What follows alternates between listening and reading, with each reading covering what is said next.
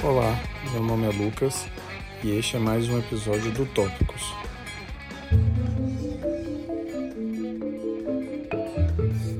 Hoje teremos uma convidada especial que é a doutora Ana Carolina, residente clínica médica do Hospital Mater Dei, que vai falar um pouquinho aqui sobre as alterações neurológicas na Covid-19.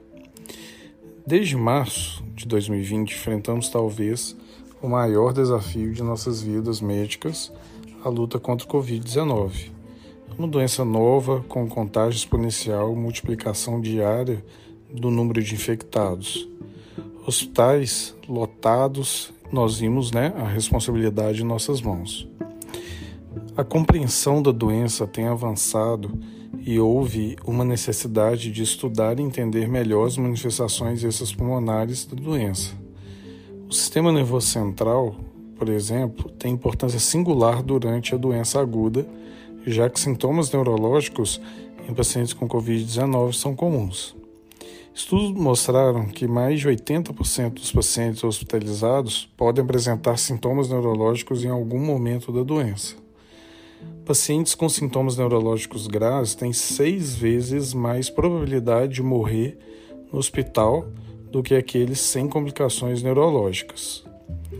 Um estudo brasileiro realizado por grupos da Unicamp e da USP, publicado em 13 de outubro de 2021, como um pré-print, comprova que o vírus SARS-CoV-2 é capaz de infectar células do tecido cerebral tendo como principal alvo os astrócitos.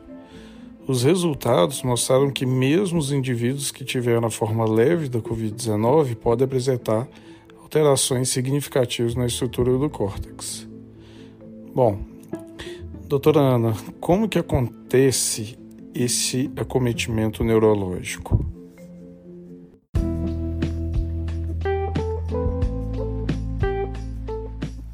Então, doutor Lucas, esse tema intriga a gente desde o começo da pandemia, não é mesmo? Deixando aquela pulguinha atrás da orelha.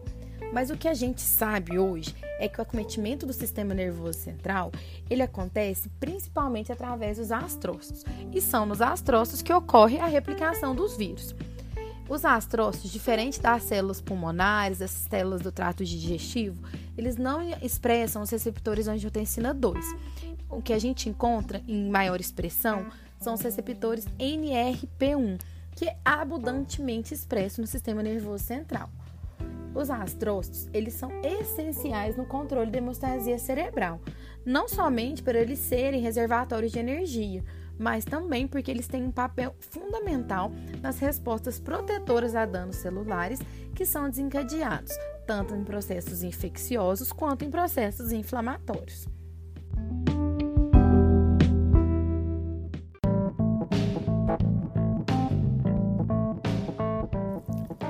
Infecção pelo SARS-CoV-2 resultou em alterações em vários processos biológicos, incluindo aqueles associados ao metabolismo energético. Uma vez que o metabolismo dos astrócitos é a chave para apoiar a função neuronal, as mudanças nos metabolismos deles podem impactar indiretamente nos neurônios.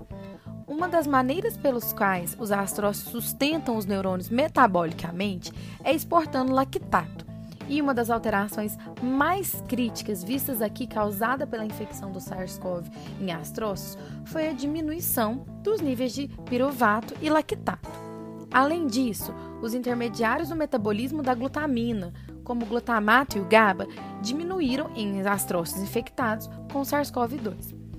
O lactato derivado de astrócitos e glutamina são necessários para o metabolismo neuronal e síntese de neurotransmissores, como glutamato e GABA, respectivamente. Sendo assim, como a redução dos neurotransmissores que auxiliam na depressão do sistema nervoso central, há uma maior excitabilidade do sistema nervoso, podemos dizer assim. E, portanto, esse é um mecanismo em que a gente pode explicar a dificuldade em que temos de sedar esses pacientes em terapia intensiva.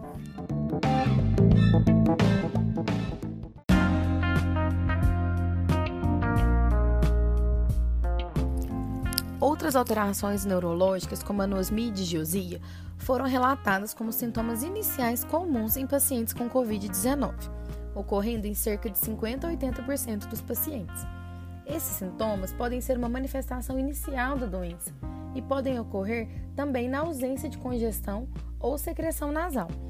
Essas alterações elas podem estar relacionadas com o acometimento direto do bulbo olfatório, visto que foram descritas anormalidades nessa topografia em ressonância magnética em pacientes acometidos com Covid-19. A encefalopatia é comum em pacientes com Covid-19 grave, podendo se manifestar com delírio e agitação que por vezes requerem sedação. Outras manifestações, como sonolência e diminuição do nível de consciência, podem também estar presentes. Duas séries de casos analisaram o líquido cefalorraquidiano de 12 pacientes com encefalopatia. Os resultados não mostraram alterações no líquido. Também foi pesquisada a presença do vírus através de RT-PCR, sendo negativo para todos os pacientes.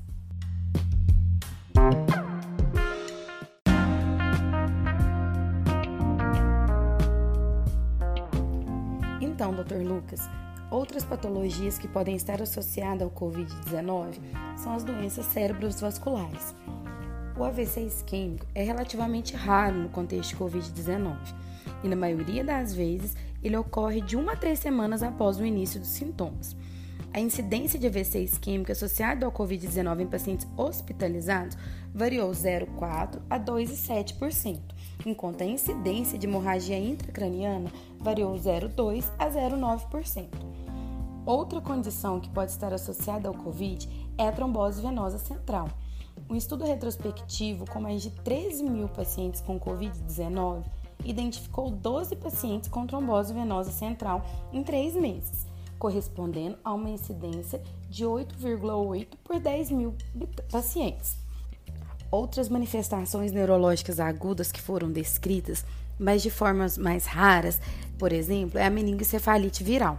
Essa esse acometimento em pacientes com Covid-19 se apresentou em pacientes com sintomas de cefaleia e crise convulsiva generalizada. Alguns destes tiveram alterações no líquor associada à detecção de SARS-CoV. A romboencefalite também é uma condição rara, associada a pacientes infectados. Complicações parainfecciosas, incluindo cefalite do tronco cerebral ou cerebelite isolada, foram relatadas em adultos e crianças com infecção por Covid-19. Alguns pacientes com doença fulminante, compressão do tronco cerebral, receberam drenagem ventricular externa e foram tratados empiricamente com glicocorticoides e liponavir e ritonavir, com bom resultado em curto prazo. Outras complicações observadas foram crises convulsivas. Em uma série de 32 pacientes com Covid-19 que se apresentaram ao hospital com convulsão, 40% não tinham história de epilepsia ou outras patologias do sistema nervoso central, Agora é com você, Dr. Lucas.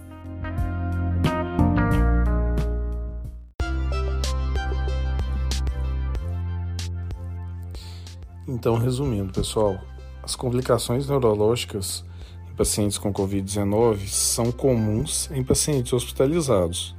Mais de 80% dos pacientes hospitalizados podem apresentar sintoma neurológico durante a evolução da doença. Mialgia, cefaleia, encefalopatia e tontura podem ser mais comuns, ocorrendo em aproximadamente um terço dos pacientes. Acidente vascular cerebral, distúrbio de movimento, déficit motor e sensorial, ataxia e convulsão parecem ser bem incomuns. Pacientes criticamente doentes têm uma proporção maior de complicações neurológicas do que os pacientes com doenças menos graves. Bom, então é isso. Espero que tenham gostado. Um abraço para todos.